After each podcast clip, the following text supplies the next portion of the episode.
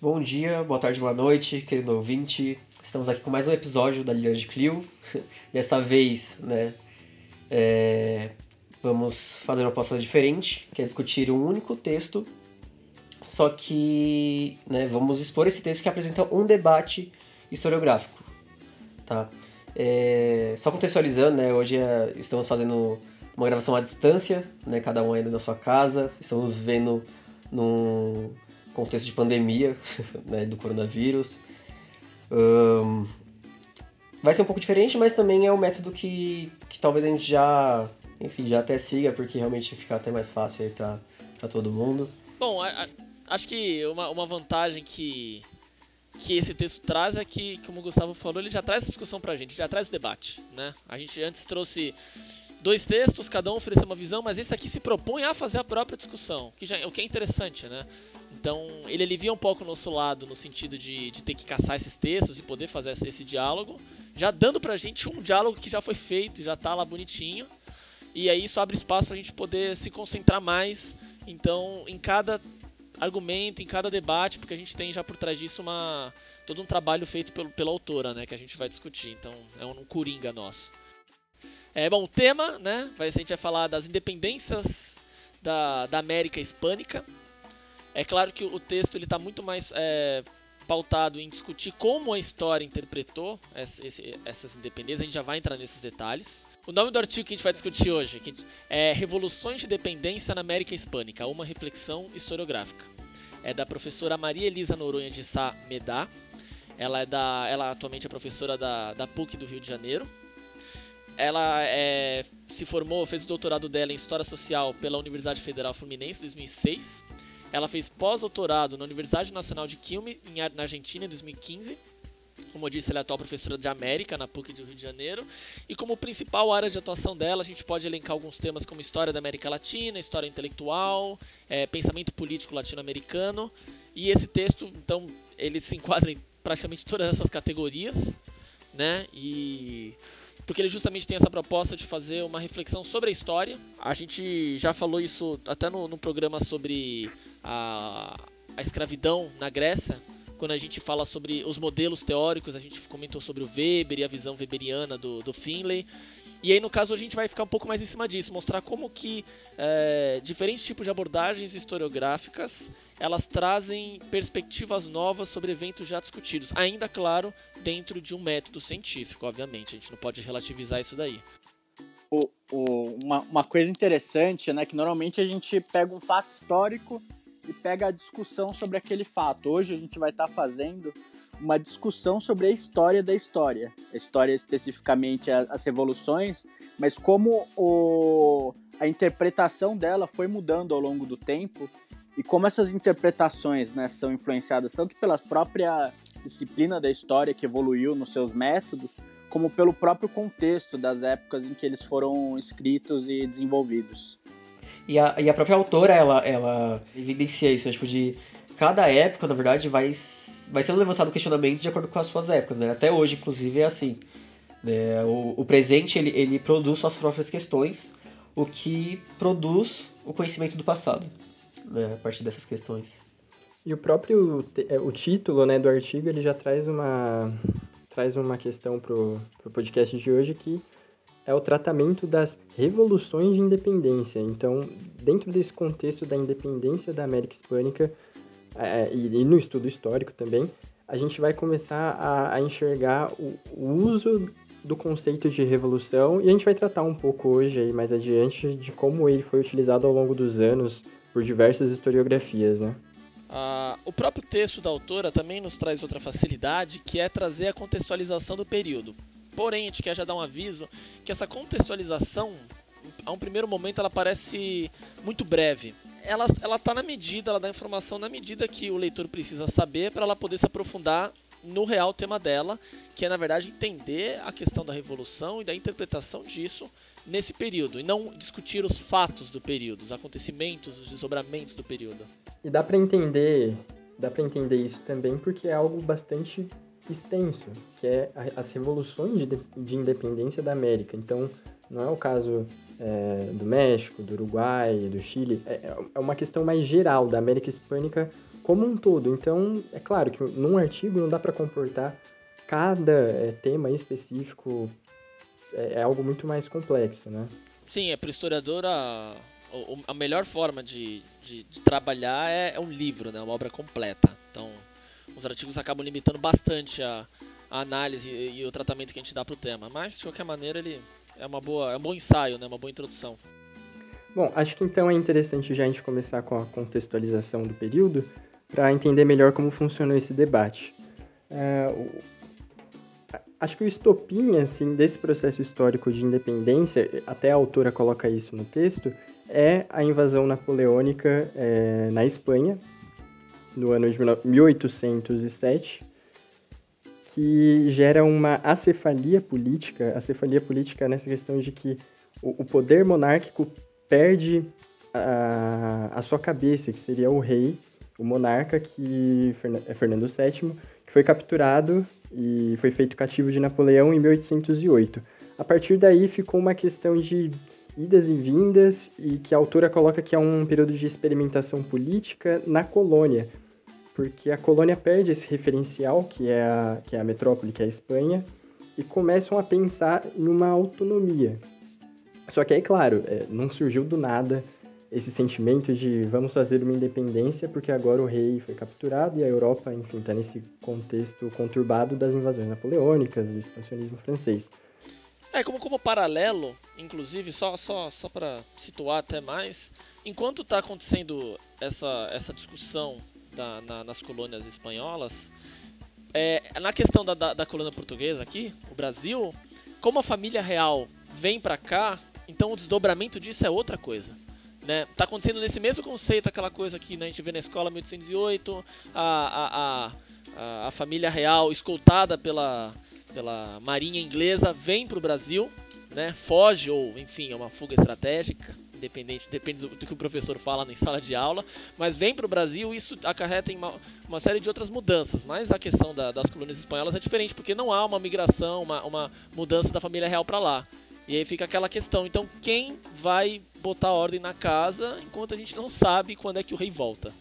E é uma questão que é também é mais fragmentado o, território da, de colônia, das colônias uh, hispânicas, porque existem quatro vice-reinos nesse momento, né? Então, é, é diferente do Brasil, que é um pouco, era um pouco mais centralizada essa questão da colônia. É, mas só o que eu queria complementar é que essa insatisfação colonial dos colonos, é, tendo em vista esse ímpeto, essa vontade da independência, não é algo é, momentâneo que surgiu durante 1808 em diante. A, a gente pode começar a entender isso pelo, pelas reformas borbônicas. Foi um período onde é, o reformismo ilustrado, que permeava a Europa, as monarquias europeias, começa a apertar o regime colonial na América. Então há uma centralização administrativa e econômica que a metrópole começa a, a implantar, e os crioulos, que eram a camada, assim, eram a elite local da, da América Hispânica, que eram os filhos de espanhóis nascidos aqui na América, né, os crioulos, eles tinham um, um, poder econômico, mas não tinham autonomia política. E eles perdem essa autonomia política cada vez mais quando essas reformas borbônicas são é, implementadas no século XVIII. E só para tornar um pouco mais claro, eu citei agora Uh, reformas borbônicas, despotismo esclarecido ou ilustrado. Para não deixar passar batido, não é o tema do podcast, mas só para explicar mais ou menos o que é e de onde vem esse nome, borbônico. Vem da dinastia que ocupava a coroa, nesse momento a coroa espanhola, que era a dinastia de Bourbon. E essas reformas, elas estavam ocorrendo num período em que o iluminismo a gente tratou já um pouco sobre isso em outros podcasts, o iluminismo está em voga na Europa. E com o crescimento, o advento dessas novas ideias, o caminho adotado é, um, é de um reformismo, a aplicação de reformas parciais é, mediadas pelo Estado a fim de modernizar o próprio Estado sem abrir mão do poder absoluto, o poder absoluto do monarca. É, e quais seriam então essas reformas que implicariam direto ou indiretamente na, nas colônias hispânicas? É, reformas fiscais, reformas administrativas com a centralização do poder, a criação de uma burocracia estatal. É, mesmo nesse período do século XVIII, ocorre a criação de dois novos vice-reinos para, enfim, centralizar ainda mais essa a, a, presença do monarca, a representatividade dele na, na América. Bacana. Para complementar essa, essa informação, ou, ou Davi, até para entender a questão social né, desse contexto, eu até anotei aqui uma, um dado que a autora do texto ela traz, que é o quadro populacional né, da América Hispânica né, de 1810, que haviam né, ali é, 18 milhões de habitantes, sendo 8 milhões era é, de indígenas, né, moradores ali nativos, 1 milhão de negros trazidos da África, né, 5 milhões eram mestiços, 4 milhões eram de brancos e no caso os crioulos, esses brancos no caso, né, de grande maioria eram os, os crioulos, né, que eram nascidos os brancos nascidos na América, né, os espanhóis. Tem uma divisão, né, na verdade, né? Tem os brancos, os europeus, que são os chapetones, e os crioulos, que são justamente os descendentes dos brancos, mas já nascidos aqui na, no continente americano. Exatamente. Então, por, por, essa, por essa questão também, a gente já consegue ver um arranjo social que de forma que, que tem uma a gente consegue já enxergar uma tensão aí, né, já já vindo e ainda mais pela questão que o Davi já falou, que era é, pelo fato dessa de existir essa uma elite local que cada vez estava perdendo mais o seu poderio, né? Era, é, eles tem inclusive a autora também traz esse, essa questão que é os eu vou até citar a própria autora, que é os crioulos estavam no topo da sociedade colonial, mas no entanto desempenhavam um papel secundário ante os espanhóis peninsulares, né, em termos de privilégios, né, que seriam o acesso à riqueza, os monopólios, a administração e as decisões políticas. E, e além disso, sentiam-se ameaçados pela maioria não crioula de índios, negros e mestiços. Né? Ou seja, ele ainda, eles era uma, uma população ali que ainda tinha se atentar né, de não perder mais privilégios ainda ia se rebaixar, né, no caso, a, a, aqueles que, que, não, que não participavam dessa elite. Então era um momento que ou, ou eles. Enfim, é, era. É, não era só movimento externo, né? Complementando aqui em resumo, vai. É, não era só movimento externo, né? Havia uma tensão interna, havia uma questão e um contexto interno. Ou seja, o que a autora tá. O, o, o principal recorte temático, recorte temporal que ela está querendo tratar é essa questão das invasões napoleônicas, o que isso causou para a organização política entre a Espanha e as colônias espanholas, certo? Porque de 18... Acho que aqui a gente pode até citar é, uma divisão temporal feita pelo um dos autores que a autora vai, vai falar, o François Xavier Guerrat, que de 1808 a 1810, então você tem esse período onde o rei está ausente, então você tem juntas é, políticas sendo é, feitas, sendo organizadas nas diversas regiões da, da América Espanhola, né, justamente com a intenção de controlar mais localmente uh, as regiões, os locais. Em 1810, então, é quando falam que tem um estouro dos movimentos de, de independência. Né? Esse estouro se daria porque é, essas juntas locais que foram essa, essas juntas locais que foram criadas para a organização local, elas são dissolvidas em 1809. A, as vitórias francesas provocam a dissolução dessa junta central e eles designam então que haverá um conselho de regência para atuar no lugar. Só que aí nesse meio tempo, nesses dois anos de discussão, é, a, a, os, os crioulos, a elite americana diz não, a gente não quer aceitar essa medida, a gente ainda quer continuar fazendo parte das decisões da gestão dos territórios. E aí, então, desse período de 1810, onde começa a é, explodir uma, uma, série de é, movimentos de independência, você tem aí 1810, 1812 debates entre a coroa espanhola e a e a, a, as elites locais aqui da América sobre como seria a melhor forma de, de se dar então essa relação política, como é que a administração vai ser feita, né? É, nesse, nesse ano de 1810, a Venezuela né, se proclama autônoma em 19 de abril, vice-reino da Nova Granada em 20 de julho, vice-reino da Nova Espanha Blogo seguinte, né, em 16 de setembro, Quito, o vice-reino da, da, da Prata, em, 20, em 25 de maio de 1810, ou seja, todo um conjunto né, de países que se proclamam autônomos. E aí, no caso, a autora então fala assim, ok, nós temos esses dados aqui. É, como é que a gente pode, então, se a gente pegar de 1810 e pegar, por exemplo, até 1814, 1815, como é que a gente define as mudanças que aconteceram é, na América? Foram movimentos de dependência? Foram revoluções? Continuou muita coisa do sistema antigo no sistema novo? Como é que aí que entra o questionamento dela? Como é que a historiografia tratou dessas transformações? Como é que elas foram definidas? Então, logo no começo do texto, ela fala, ela cita uma historiografia muito comum e muito específica. Ela não especifica, mas ela fala que é muito tem um, uma historiografia muito volumosa que tenta atenuar ou até negar o caráter da revolução, né? Um, dizer que foi puramente político, uma, um rompimento né, da colônia e da metrópole, feito por um pequeno grupo de, de burgueses que simplesmente teve essa troca né, do poder, ou seja, tem uma diminuição do caráter da revolução, da importância desses fatos, e essa diminuição é, é não só com relação as independências na América como o próprio processo que iniciou ali na Espanha. É porque aí, aí né, entra de fato aquilo que ela define como o núcleo para interpretar é, esses, esses acontecimentos. O que é uma revolução? Porque a revolução não é só uma palavra, ela é um conceito. Né? Então, quando você usa essa revolução, você fala assim: eu estou falando que isso aqui foi uma revolução. Então, houve uma mudança por X questões que deram X resultados, certo? E até então, uh, um, um, uma, um dos eventos que deu, é, digamos assim, a base para, para os historiadores, ou aqueles que interpretavam o passado, é, definirem o que é uma revolução, foi a Revolução Francesa que tinha acontecido há, há, há 20 anos né, desses acontecimentos, mais ou menos 20 anos.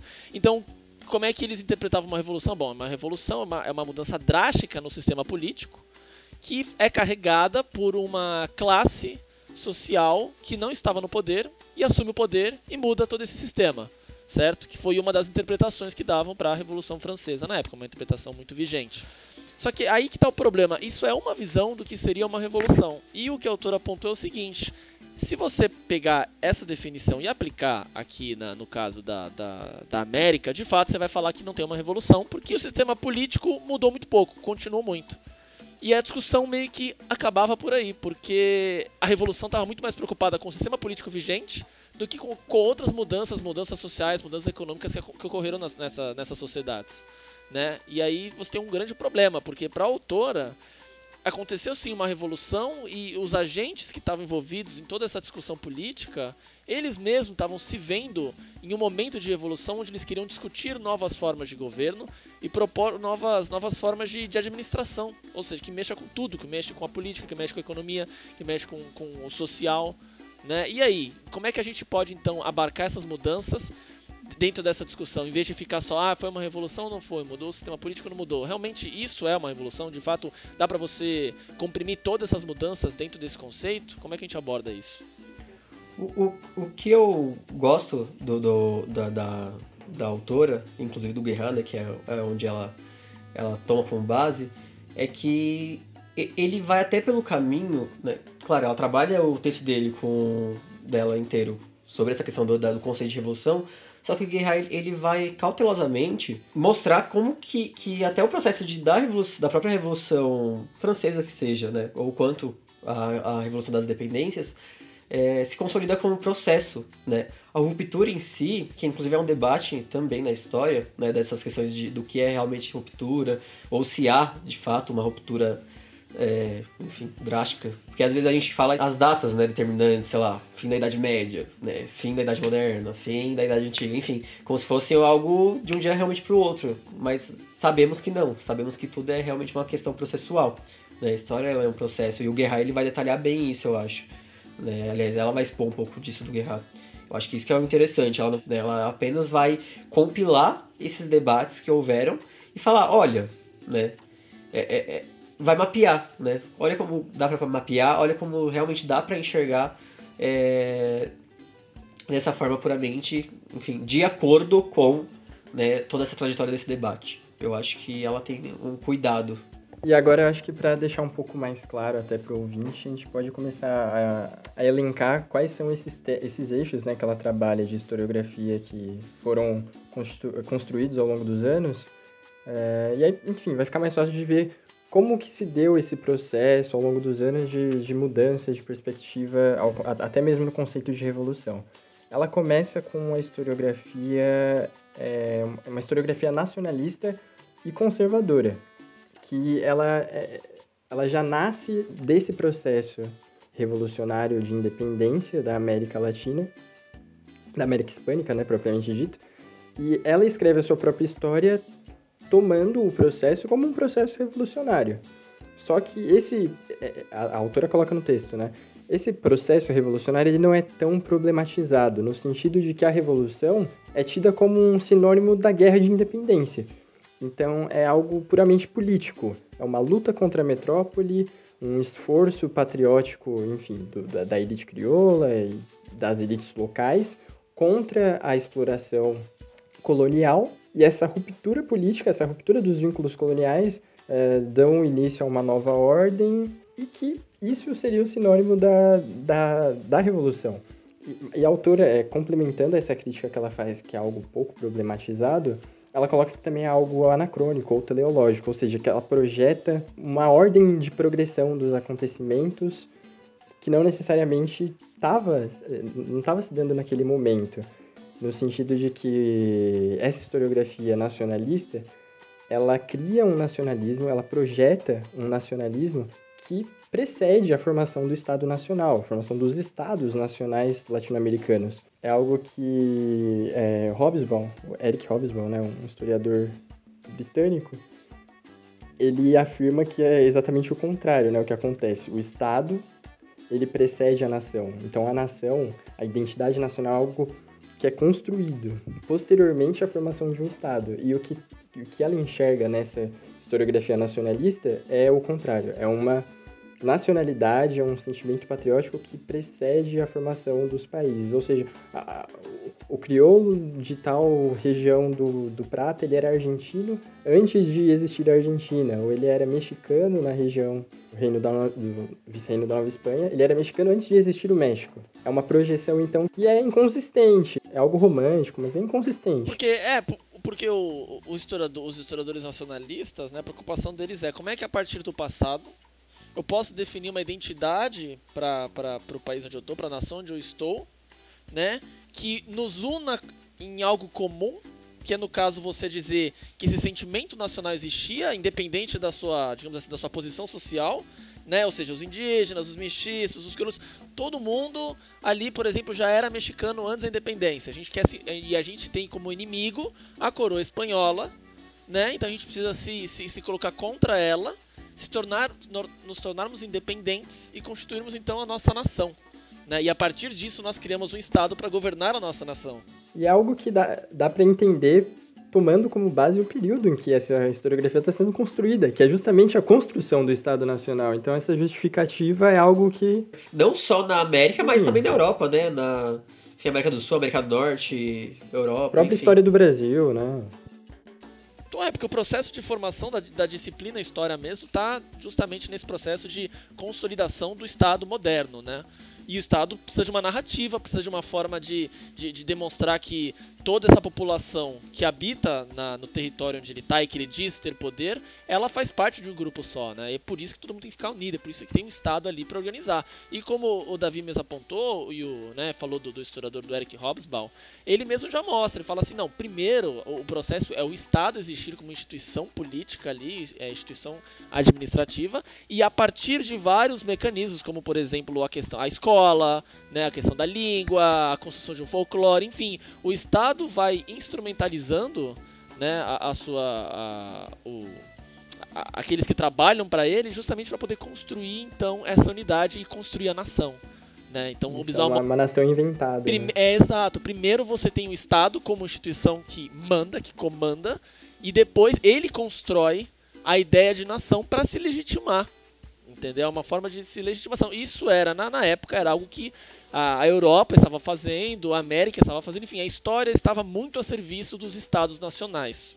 Por isso que você tem essas narrativas. Sim, é, é interessante até notar que a história nessa época, quando não escrita pelos próprios participantes né, dos processos, ela é chamada até mesmo de fundacional, né? Porque ela tem um, um papel que vocês ressaltaram de fundar a nação, e ela muitas vezes, quando não escrita pelos participantes, ela era escrita por militares, por políticos, diplomatas, jornalistas, enfim, pessoas que é, adotavam uma história dos grandes fatos, né? Tinham uma tinha um, um, papel de engrandecimento, né, daqueles fatos, daquelas conquistas, né? Tinha um caráter nacionalista, tanto que o normalmente os dois, os dois grupos que são ressaltados nesse tipo de metodologia são os, os patriotas né, contra os estrangeiros, os traidores contra os revolucionários, né? E a, a, a própria questão de revolução para essa escola é, é, tida muito mais mesmo com a, com, com a relação à própria independência dos países, né? A revolução é simplesmente a troca, né, o, do governo colonial, né, pelo, pela vitória dos revolucionários que fizeram independência, enfim tem todo esse caráter maniqueísta, né? Sim, até pelo, até pelo contexto, é, você consegue enxergar que, que como a, a revolução, até o termo mesmo, né, revolução, estava intrinsecamente ligado com independência. Né? Você verifica, sei lá, as 13 colônias, a, o próprio Haiti, enfim, um, era dito como revolução, sabe? Não era, não tinha um é, tinha uma dualidade ali, era como se fosse uma coisa só, na verdade, né? A gente consegue chegar até isso mesmo.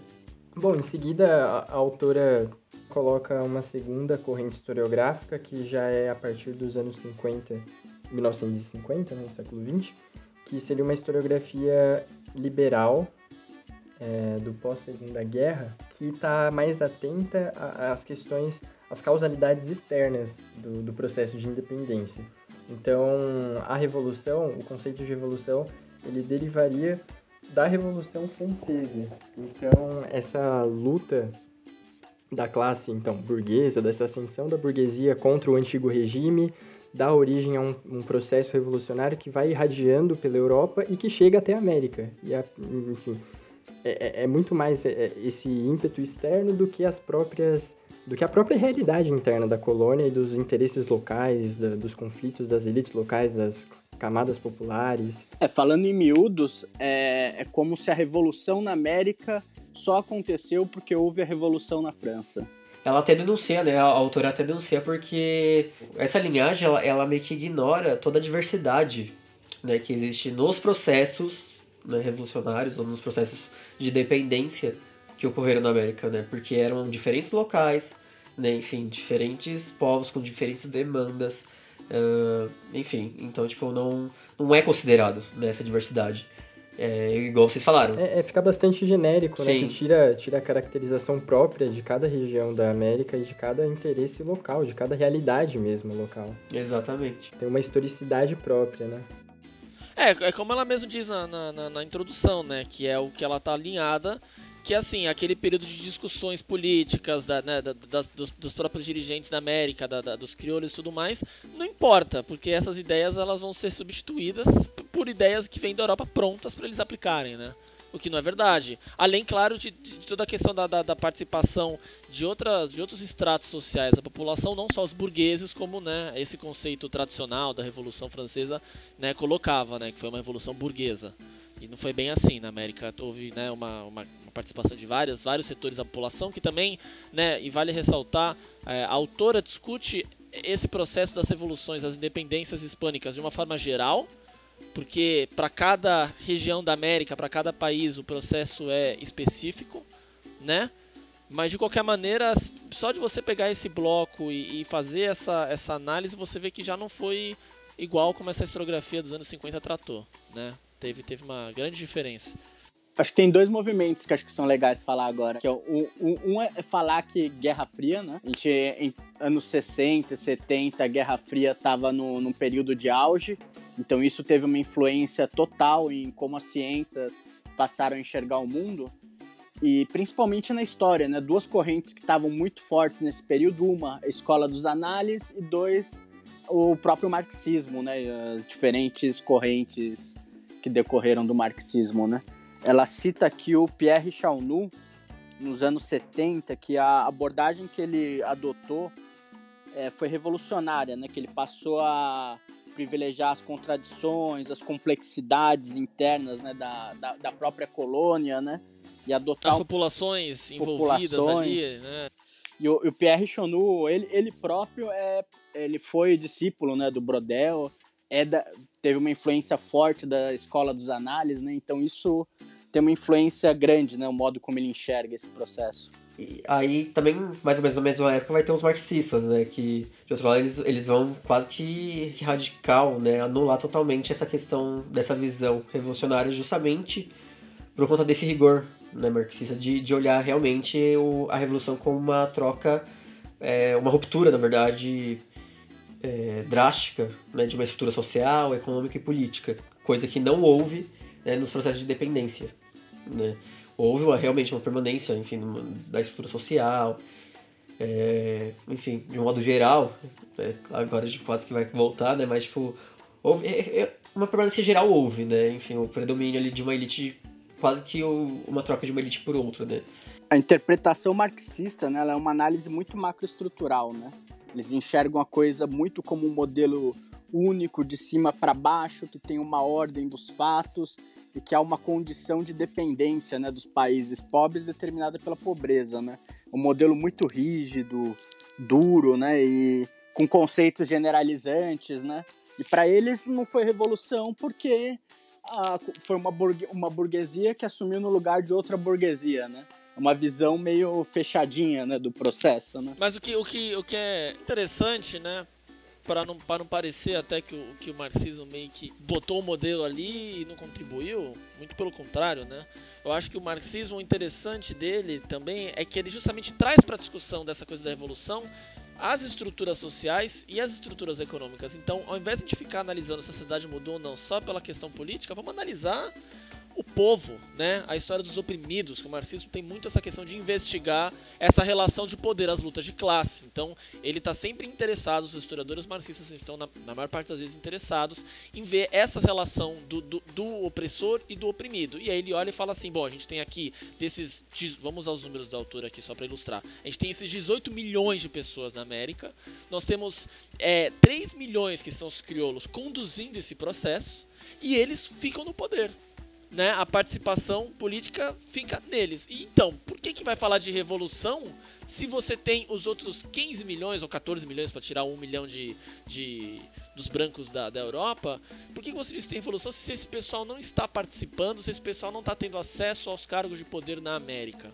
Né? Então ele fala, não teve, pra gente a, a essa, a revolução seria uma, uma, uma troca. É, radical na, da própria interação entre as relações de classe, né?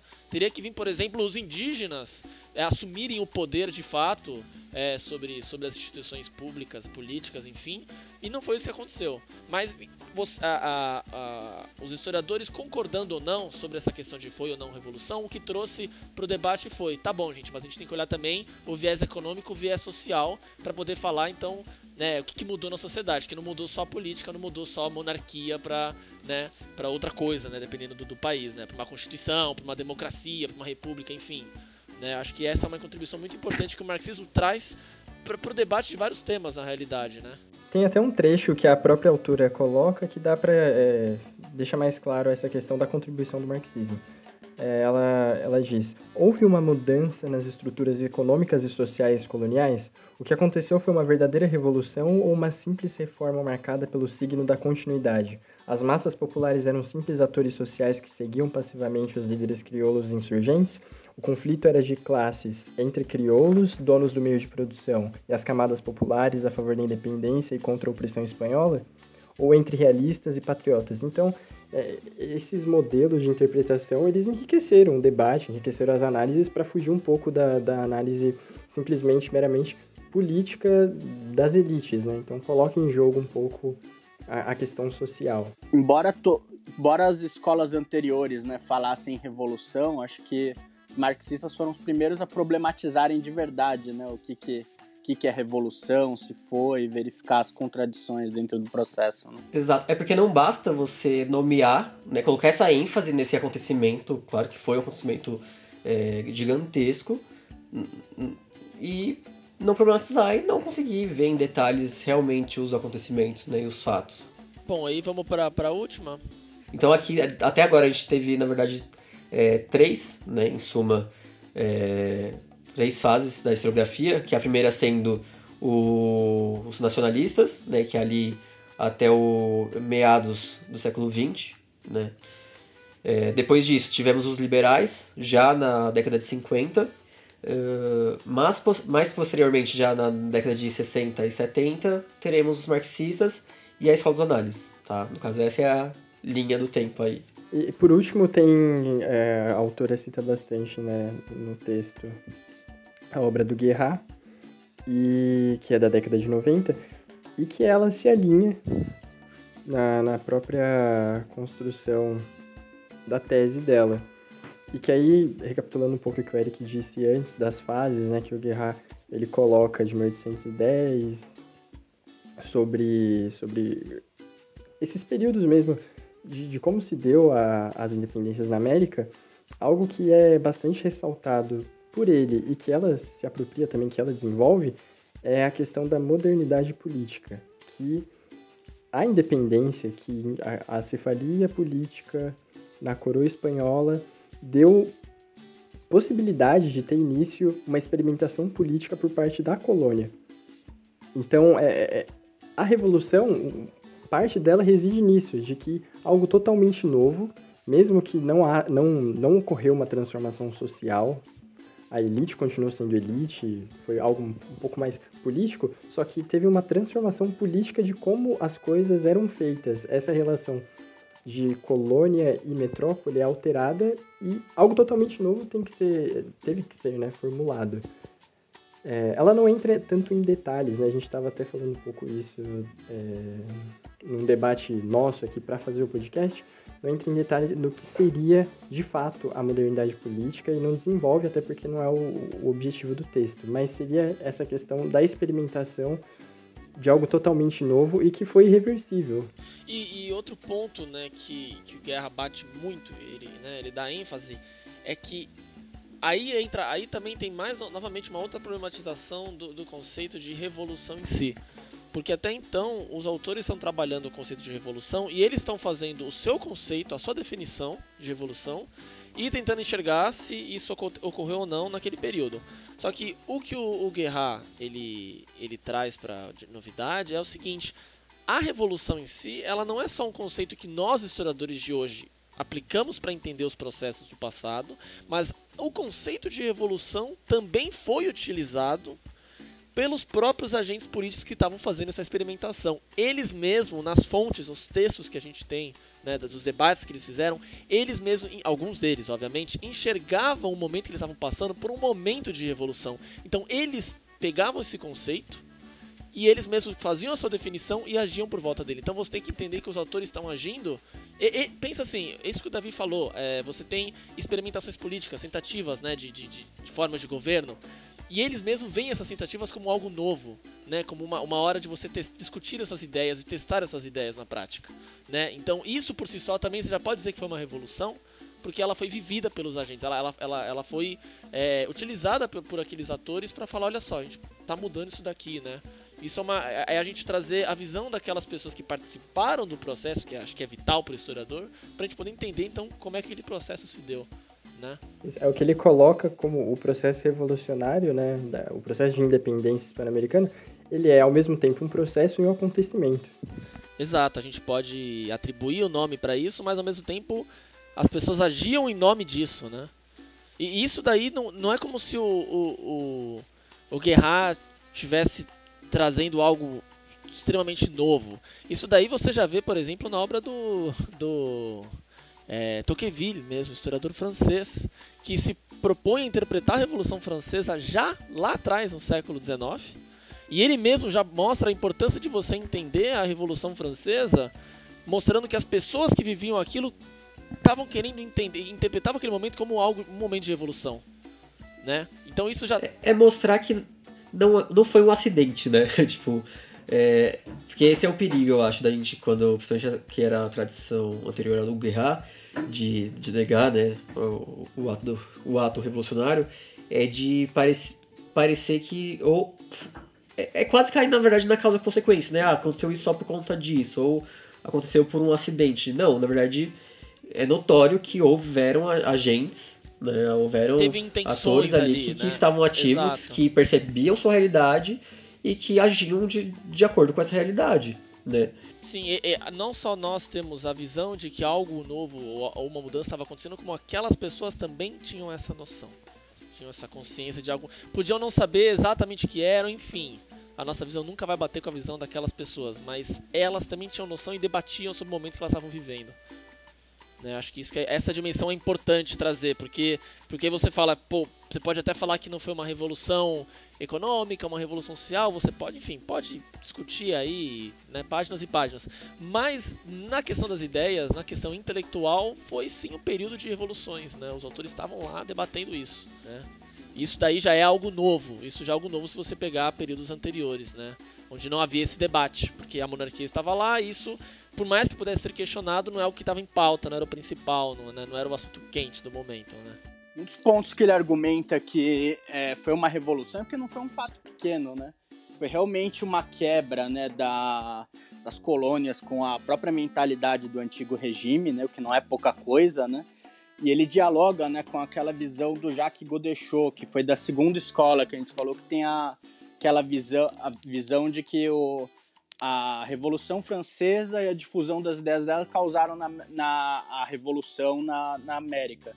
Ele diz que sim, em certa parte teve influência, tanto com as novas ideias, mas que essas ideias elas passaram antes da França para a Espanha.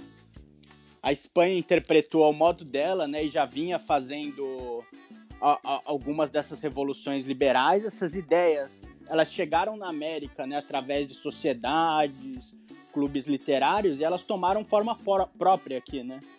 Então, os próprios agentes é, que viviam aqui na América, eles interpretaram essas ideias e essas ideias ajudaram eles a agirem, né? Então, houve uma agência, houve uma revolução mesmo deles, né? Então, foi um fato, mas também foi um processo, né? Ele dialoga um pouco com todas a, as escolas que a gente falou anteriormente, mas ele dá uma visão muito própria, né?